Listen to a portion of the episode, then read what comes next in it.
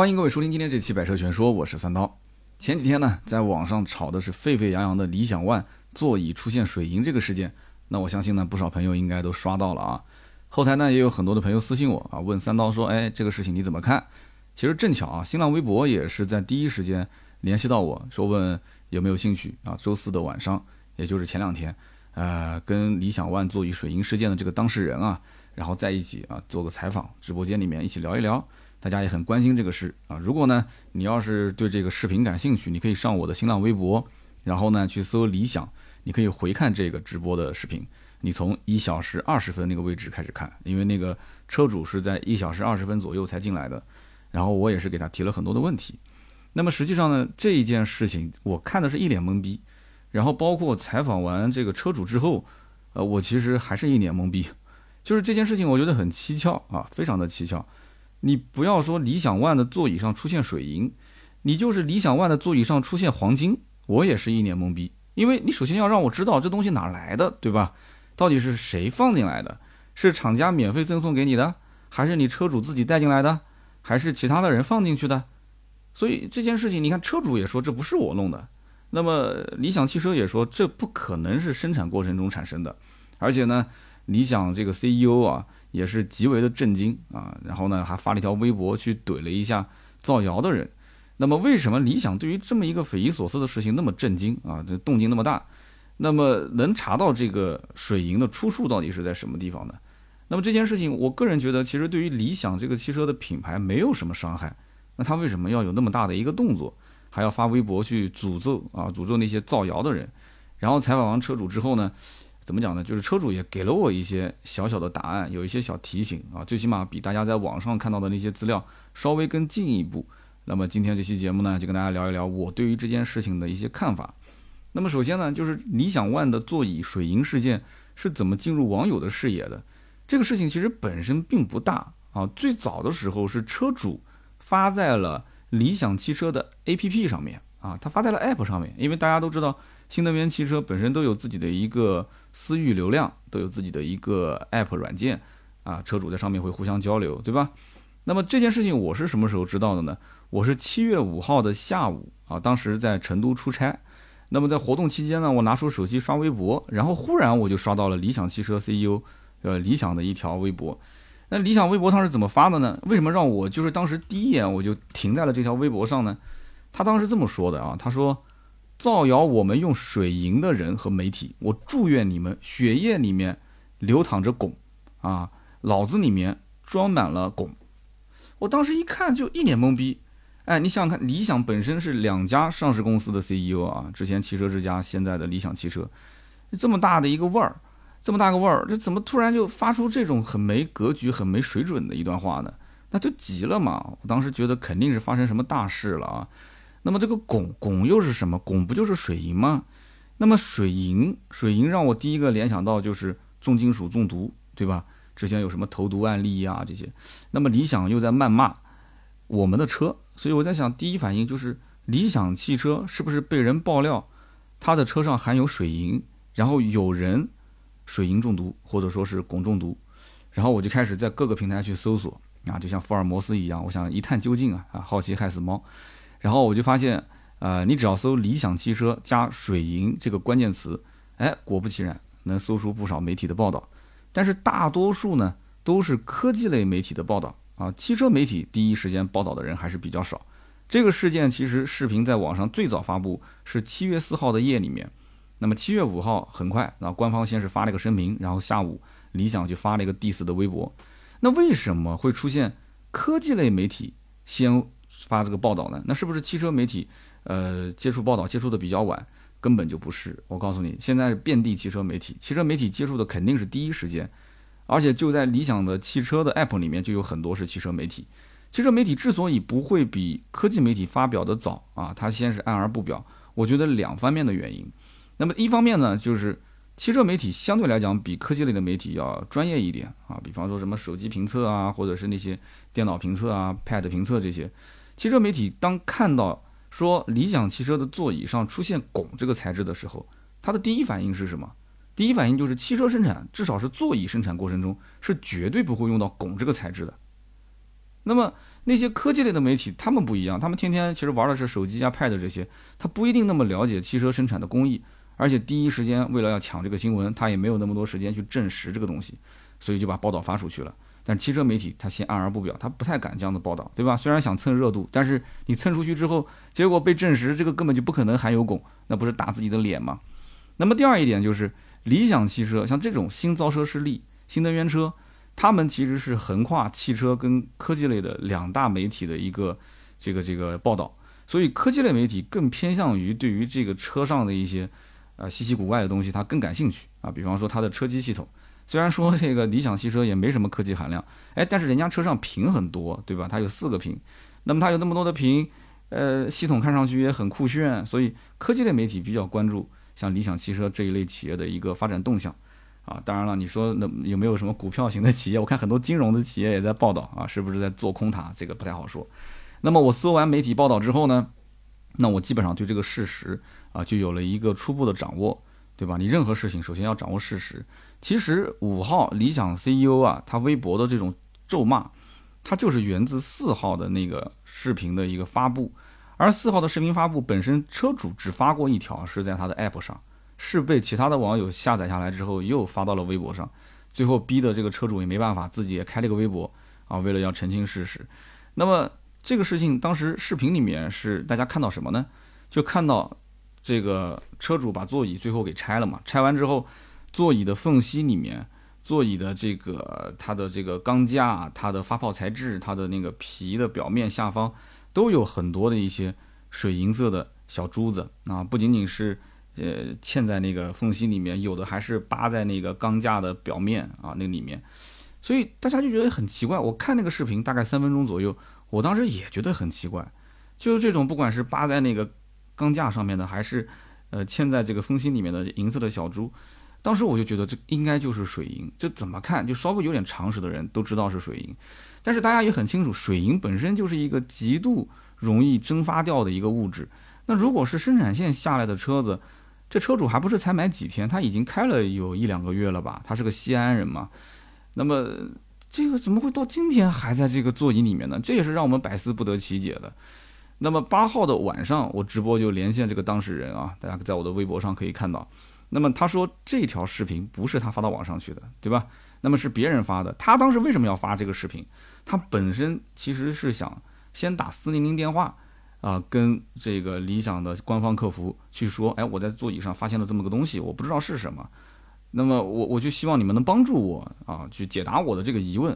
但是呢，他们的理想的服务中心没有给到一个好的解决方案，就是至少车主不满意嘛，所以他才把视频发到了理想汽车的 app 里面，想引起官方的注意，想让网友车友一起来帮他看一看是怎么回事。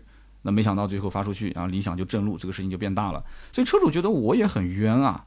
我非常冤啊！我就是你任何一个人，你发现你车上有这个东西，你第一反应是什么？你想问人啊，你想问专业的人啊，对吧？他他也很郁闷，他觉得这个事情现在扩散的越来越广，然后很多不明事理的网友就各种对他的谩骂，对他的咒诅咒啊。除了理想诅咒他，现在还有很多网友也诅咒他啊，觉得他可能是对吧？就是被人操控啊，或者有这种阴谋论啊。所以这哥们儿当时直播的时候也很郁闷，他说对我的工作生活也产生很多的困扰。那么这件事情。到目前为止是发展到哪一步了呢？那么这个车主的座椅上为什么会有水银？到底是生产线上带出来的，还是运输过程当中带入的，还是说是车主不小心弄到车子里面的，或者是有第三方有一个我们不知道的隐形人啊，一个黑衣人、黑面人啊，就这样的一个人，他是恶意的或者是恶作剧的放在他的车上，这到底是哪一个环节进入到他车内的？我相信每一个网友，我们的听友。都很想知道真相，但是我觉得这个真相是很难很难发现的，因为这种事情，你你首先你没有出这么大的事情，对吧？没有特别大的事情，没有出现什么人人身的伤害，那么其实包括理想汽车也是想让车主尽快去做检查，我不知道为什么到今天为止车主一直没有做身体的检查，网友也很关心他，就是这个水银啊，如果剂量过大，如果蒸发，你要是吸入的话，啊，你你你你要去查一查，你身体是不是会有问题？那么其实关于检查这一块呢，无非就是两种啊。第一个呢，就是查他的血液啊，查他血液。第二个呢，可以用毛发啊，可以用毛发。那么血液这个东西呢，它是有一定的时效的啊，就是说你你要如果过了两三天以上，你再去查的话，可能不一定就能查得出来。但是这个头发是可以去查的，可是问题是这个车主他没有头发。当时直播的时候，我们看了一眼，车主好像是个光头，他没有头发，那怎么办？其实体毛也是可以的啊，你身体上其他的毛毛也是可以拔个两根去检测的。那有人讲为什么头发能检测呢？其实你如果了解历史、了解考古学的话，你应该知道，就是曾经考古学家啊，从慈禧的孩子的头发里面啊，就查出了这个砷含量。那么砷含量就是砷中毒嘛，所以呢，当时就在猜测，就是一开始是不知道到底是不是慈禧把他孩子毒死了。那么通过这个毛发的一个测量，最后可以确认，当时是短期内有大量的重金属的摄入，就基本上是坐实了慈禧是把他的孩子给毒死了啊。所以呢，同样的这样的一个情况，如果说车主想检查身体的话，血液或者就是毛发啊，那就是这样两种情况。那么我们扯得有点远了啊，我们继续回到这个车上来讲。那么当时打完四零零电话啊，没有没有什么好的处理结果之后，车主就发了一个视频到他的汽理想汽车的 app 上面，第二天就传开了。传开之后呢，理想汽车是第一时间发了一个微博官微的声明，他是怎么说的呢？他说，呃，近日呢，针对有一位车主啊用户反映车辆的座椅发现疑似水银的物质，那我司呢高度重视，并且第一时间展开全面的调查。理想 ONE 在产品的设计。原材料的选择、生产制造，包括运输以及交付环节，均未使用到汞啊，俗称是水银，并且符合汽车禁用物质的一个要求啊，以及欧盟 ERV 等有害物质相关要求，请各位放心使用。那么这里面相关要求呢，我呃就是稍微插一句啊，国家的规定是万分之九啊，具体是怎么样一个比例的万分之九，或者是怎么样一个衡量标准，这个反正我们也不用去关心，你大概知道个数据就可以了。那么。上午刚发完这个声明，下午理想汽车的 CEO 就发了一个微博 diss，就是前面说的那一段话嘛，就是啊，你脑子里面有水银，你血液也有水银。然后我当时正好巧看到了，看到我就转发了，刚转发没几分钟，这条微博就被删掉了啊。那么这个银色的小滚珠，它到底是不是水银？然后车主呢也很较真，车主就把这个呢拿去检测，结果第三方检测机构呢就确认这个物质就是水银，而且是三百多克吧，我记得。三百多克每公斤，那么这件事情就非常匪夷所思了。那么又证实了这就是百分之百的水银，而且呢，这个剂量还非常大，几乎是相当于十多根的家里面的那种水银温度计，同时把它撇碎，同时撇碎里面的总含量。那怎么会有这么多的水银在这个座椅上呢？那我觉得就很奇怪了。那么证实它是水银之后，七月六号，也就是第二天，然后理想汽车的官微啊也发了一个声明，他说。啊，七月六号，我们的用户呢在座椅上这个物质啊，他把它送到了专业检测机构啊，经过检测呢，确认是水银啊，是汞。那么理想汽车当时要求陪同客户一同向当地的公安机关报案，并且呢协助公安机关去调查事实真相。那么关于报案这件事情呢，也有个小插曲啊，当时车主讲说报了案了，但是报了案之后呢，没有被受理。后来呢，最后又有人报出来说，当时你报案是怎么报的呢？你是以就是这个车辆可能有质量问题去报案，那那派出所就会觉得我一个民警，你这个质量问题，我当然不能给你立案了。所以大家都是觉得你报案的这个诉求不对，你应该说是有人投毒。你如果报案是以有人投毒来报的话，那人家就会受理。但是车主，你想作为他来讲，他是不敢是以投毒的性质来报案的。那万一你要是报的是一个冤假错案，或者是怎样，一个普通老百姓他毕竟还是比较的畏惧这种啊相关的这种司法部门，所以。他他当时应该是不会不敢，换作是你，你会这么报吗？我觉得你发现车上有个小滚珠，哪怕就是查出来是水银，你第二天你说因为我车上有水银，所以我要报案，那是不可能的事情。那有一天我要在我办公室发现有把菜刀，那是不是我还报案？我说我疑似我们的同事小伙伴对我图谋不轨呢，是吧？那这个东西我觉得也不会有人去受理的吧。所以理想汽车当时发了一个声明说，呃，我们理想汽车再次声明，我们的零部件生产制造所有的环节里面。汞的使用跟采购都是零，啊，而且理想汽车也不会使用任何的汞啊，没有任何必要。在车上发生发现这个汞的存在，一定是外部行为造成的。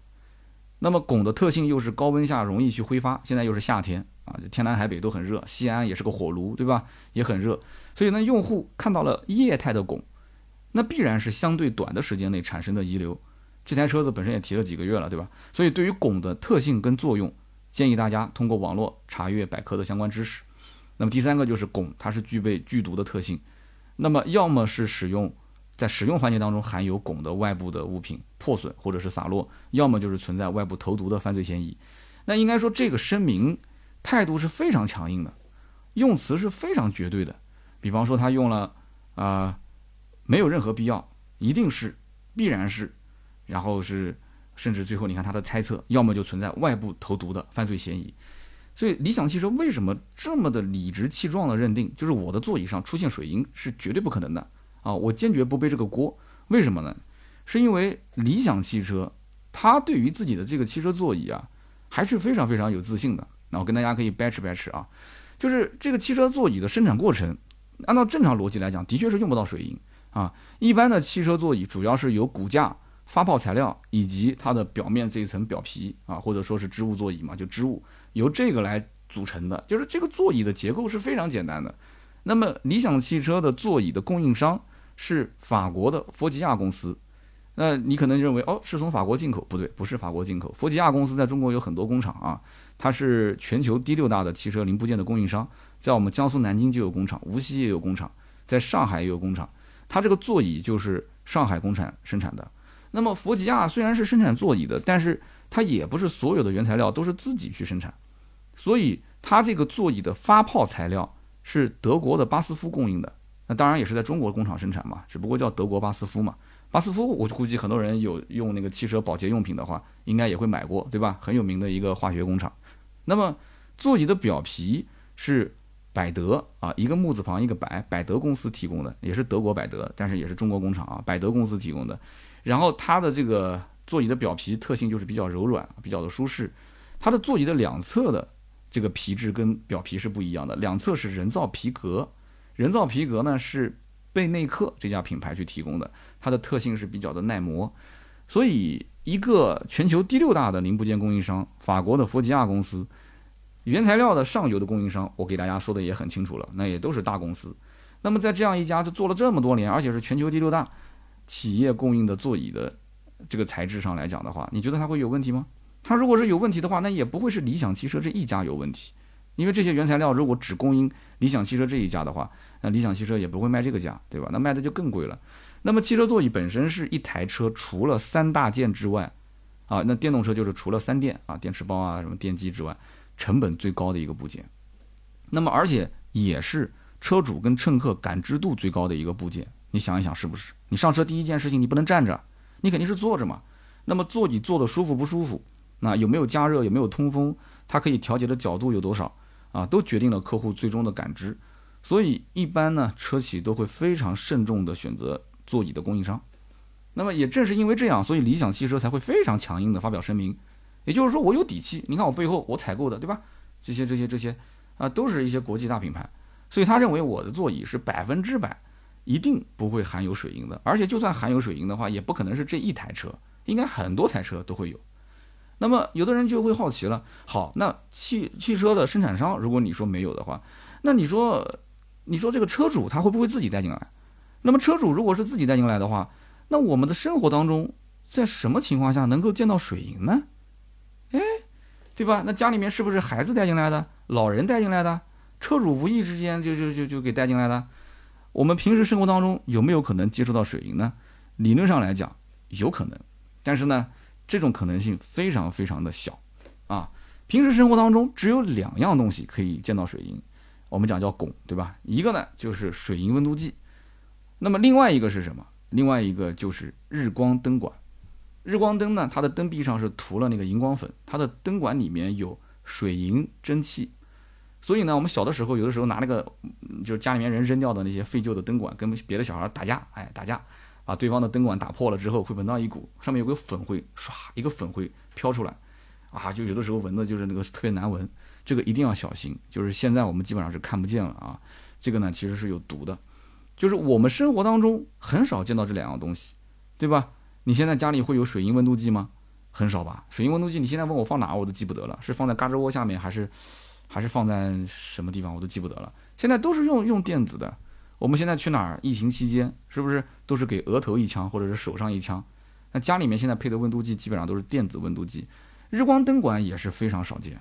那现在反正至少我看到很多，我包括我自己的办公室，我们一些朋友的办公室，用的都是 LED 的节能灯。那家里面就更不用说了，大多数的家庭装潢，你装潢的那个这个这个这个装修的师傅肯定会推荐你还是装这个 LED 的节能灯。你说你要装个日光灯管，那你除非是出租房，出租房也不会装这个了，又费电，而且经常要更换，很烦。那么这个车主又在西安，西安也算是个大城市了。呃，之前他又开的是奔驰，然后把奔驰卖掉，又换理想 ONE。我觉得家里面条件应该不会差哦。你这个不管是日光灯也好，还是这个温度计也好，我真的我觉得他应该是不会接触这些东西。那么水银这个东西呢，也很特殊，就是水银是唯一可以在常温下保持液态的金属，所以水银也叫汞啊。那么汞是重金属没有错，但它不带金字旁。你会发现其他的所有的金重金属金属，它都是带金字旁。就唯独这个汞是不带金字旁啊，就是因为它的这个特性非常的特殊。那么水银是一个密度极高的一个液体，表面的张力非常的大啊。你要是读过《三体》，你就知道表面的张力非常大是什么概念。那如果直接暴露在空气当中啊，会蒸发掉。如果达到一定的程度，要是人处在一个不透风的环境当中，你比方说车子里面是不透风的，而且我中间又给你散散布了大量的这种汞，那很有可能会汞中毒。所以你看，理想为什么坚持让他去，呃，去去去。去去报案，就是是不是有人投毒要害你？哎，他这是有道理的，因为车内你长期是一个封闭的环境，啊，又这么长的时间，你的座椅里面又有这么多的这个汞，那是不是有人投毒要害你？所以发现汞，第一时间应该是立即开窗啊，你赶紧去检查一下身体，然后呢，你要用纸把这个汞包起来，及时的处理掉，啊，所以这件事情看的真的让我是匪夷所思啊，非常非常的匪夷所思。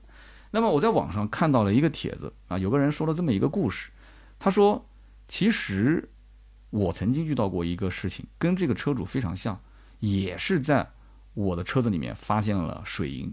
那么他是发生什么个事情呢？说他说有一天啊，他跟他的好朋友开车出门办事情，然后呢，这个天气比较热，他们就把车窗前后的窗户全部打开啊透气。车子速度开的不是特别的快，但是呢，他们前方啊啊跟着一辆垃圾搬运车。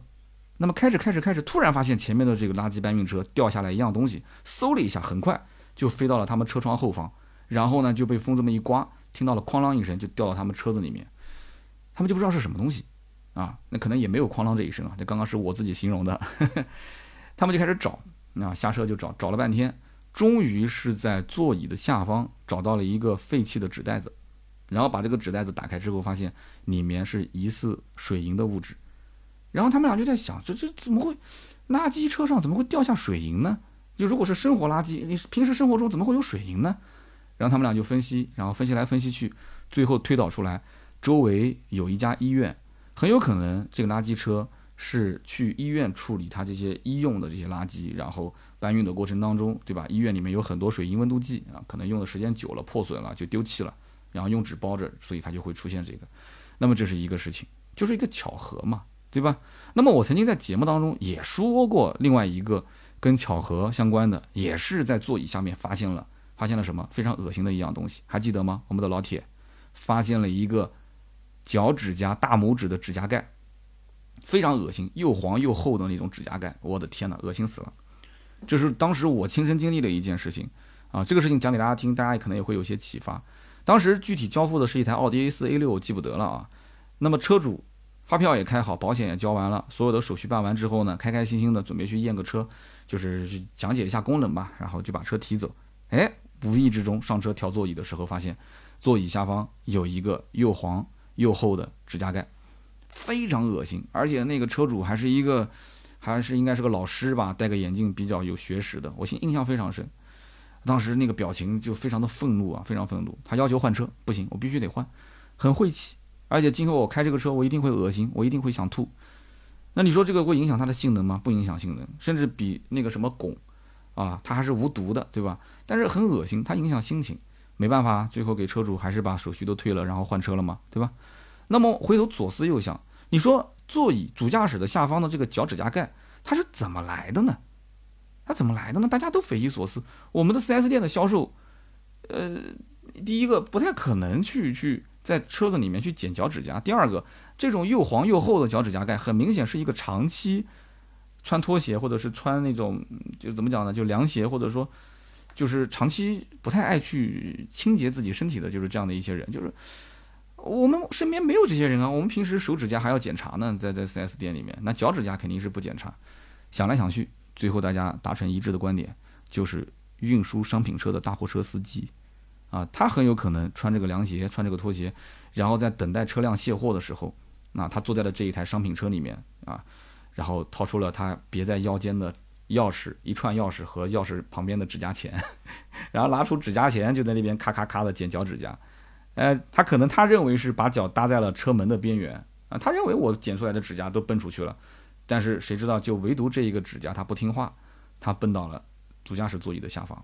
那么最后这个锅是谁来背呢？那最后这个锅那就 4S 店背啊，那没办法是不是？所以那么今天同样的这一件事情，这么大剂量的水银到底是怎么来的，对吧？车主最后测出来的水银相当于差不多十多根家里面的这种啊温度计。破损之后的这种剂量，那么理想汽车说百分之百不是生产过程中生产生的，车主说百分之百不是自己带到车内的，那就肯定是第三方往车子里面放水银了，对不对？这就让我想到福尔摩斯的一句名言啊，叫做“排除所有不可能的因素之后，无论剩下的多么难以置信，那就是真相”，是不是？那么今天节目的最后呢，我也想对这个事件说一说我的一些看法啊。我从零六年卖车到今天，也处理了很多的客户投诉。也见过非常非常多的一些奇葩的事情，关于座椅方面啊，缺一个头枕，少一个安全带的卡扣，然后深色跟浅色的座椅弄错了，甚至一半深一半浅的我都见过，但是我从来没有见过水银出现的这种案例，所以这个互联网的世界也是让我开了眼啊。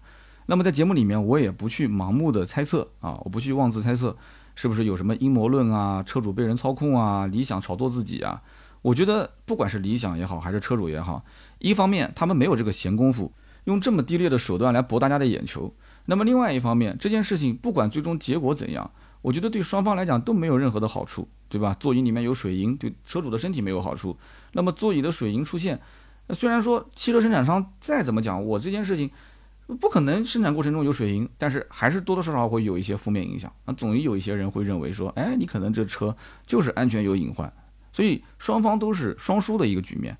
那么，作为理想汽车，我最后节目里面想讲这件事情的处理方式，我觉得还是有所不妥。不仅仅是 CEO 在网上 diss 了这个造谣的人，我觉得更加不妥的就是，你不需要用这么强硬的方式来去做回应。虽然说你也去帮助车主去报案了，你也去劝车主去尽快的检查身体，但是我觉得可以有更好的一个方式，比方说，我们能不能就第一时间答应车主，或者说是给车主一个承诺。我要保证你的车辆的安全使用环境。我现在第一时间可以把你的座椅更换成原厂的另外一套新的座椅，同时帮你去清扫清洁整个车内的啊这样的一些有可能出现水银的这些物质。然后我定期还可以让你去做车内的空气的一个检测，包括座椅的这些有没有再出现这种水银物质的一个检测。我是站在你这一方的，我是为你的安全去考虑的。那你要如果说那不行，我现在就要封存我现在的这个有水银的座椅，可以的，我陪你一起封存，我陪你一起去检测，我陪你一起啊去，你想要寻求什么真相啊，我陪你一起去报案都可以。就是说要再进一步的，就是给他提供一个可以使用的、可以安全的这样一个环境啊，用车环境。我觉得这种态度你要表现出来。然后车主在我们是八号的晚上连线的时候，当时。刚开始连线车主就非常的气愤，他说七月八号今天晚上，理想汽车把我的就是替换车，因为他的车子现在在检测嘛，他把我的替换车给收走了，那我现在没有车开，对吧？当时是说用到八号，当时他的意思是，那我最迟我八号晚上十二点给你，但是当天的下午的时候，他们就非常强硬的把这个车给收走了。当时车主就有情绪嘛，在直播的时候情绪还是比较大的。所以，我为什么我节目最后提出这样的一种想法呢？我觉得作为一家新造车势力，而且是以就是以服务车主啊非常非常好的提供这么好的服务的这样的一家企业，完完全全不应该在这一件事情上，而且这件匪夷所思的事情上啊去砸自己的招牌啊。所以呢，我就说那么多吧。反正以上就是今天节目所有的内容，我也想把更多的一些讨论留给大家。感谢大家的收听和陪伴啊！也希望在我们的节目下方留言讨论。我们也会在每期节目的留言区抽取三位啊，赠送价值一百六十八元的芥末绿燃油添加剂一瓶。那么下面呢是关于上期节目的一个留言互动环节。那么上期节目呢，我们聊的是奥迪 Q 五 L，那么其中也提到了芯片短缺啊，造成这个车的价格有所上涨。那么其中有一位叫做雾都枪声啊，他说：“三刀你好啊，我是电子工程师。关于汽车芯片短缺这件事情，我认为今年下半年应该是缓解不了，因为整个电子行业将近五十万种芯片，那目前来讲主流都在缺，可见这个缺口有多大。那么关于芯片，它都需要晶圆这个缺口，那就更大。”那么目前很多芯片的封装厂连晶圆都拿不到，当然晶圆的价格也是历史新高。我就是做驱动电源这一块的，目前涉及到电源的芯片基本全在缺。目前是有很多分装厂家在投产，但是基本上这些投入生产也都是饱和的状态，而且目前来说的话，丝毫看不到缓解的迹象。所以我看芯片问题要到明年国外疫情恢复之后才有可能正常生产。非常感谢雾都枪声啊！那按照他的这个说法，他又是一个电子工程师，呃，芯片短缺的情况可能要持续到明年年底，甚至更长时间啊。那这个的话，我觉得啊，大家各自去判断了。但是买车这件事情，我觉得什么时候用什么时候买是最最最关键的啊。价格现在大多数的车辆优惠也并不是特别的大，芯片短缺也只是稍微的往后收了一点点，所以呢，大家自己判断。那么下面一位听友叫做天然呆 D L I，他说芯片短缺导致我都没有班上了。疫情是芯片不足主要的原因，车规级的芯片还是要求比较高的。虽然呢是比手机的芯片差，但是呢手机可以死机，对吧？可是汽车是不可以死机的。那国外呢又看不起咱们中国，有的时候芯片它也供应不及时。我们中国人花钱买光刻机，对方居然不发货。那么专家预计明年这个问题都解决不了。那么作为一个汽车厂家的工作人员啊，我估计不是短时间能解决的问题。毕竟呢。国外的生产厂家很多还是处于疫情的阶段，所以呢，这个不是一时半会能解决的啊。这又是一个汽车厂家的人留言，也给我们提了个醒。那么下面一位呢，叫做背着粗麻去旅行，他说：“哎，巧了，道哥，我是四十八伏系统的业内人士，今天的两点内容我都是有关注的。首先，我听你节目几个月了啊，也推荐给很多同事，专业性不错，市场分析也很给力，我学到了不少思路。我言归正传啊，对于四十八伏轻混。”呃，也不用想不通。你说的咖啡政策呢，的确是一方面。二零三零年布局电动燃油是一半归一半。那么，如果厂家 ICE 想要达标的话，上四十八伏性价比是最高的。我们也只能希望这个四十八伏呢铺开货之后呢，系统更加的稳定。而这个芯片的问题呢，啊，其实一方面呢是电子消费品啊，它的标准低，但是利润高。基本上芯片厂都是布局七纳米或者是五纳米，九十纳米以上的产能是越来越低。再加上疫情的影响，先是欧洲，现在东南亚的工厂都是关停啊，都是雪上加霜，现货市场是翻了几十番。你说主机厂还会让利吗？卖方市场下，4S 店肯定也硬起来了。那么最后祝三刀啊，节目越做越好，非常感谢啊。那么根据三个专家在我们评论区的留言，那看来我的推测还是有一些乐观的。我说大概半年，最迟是明年上半年，一年左右。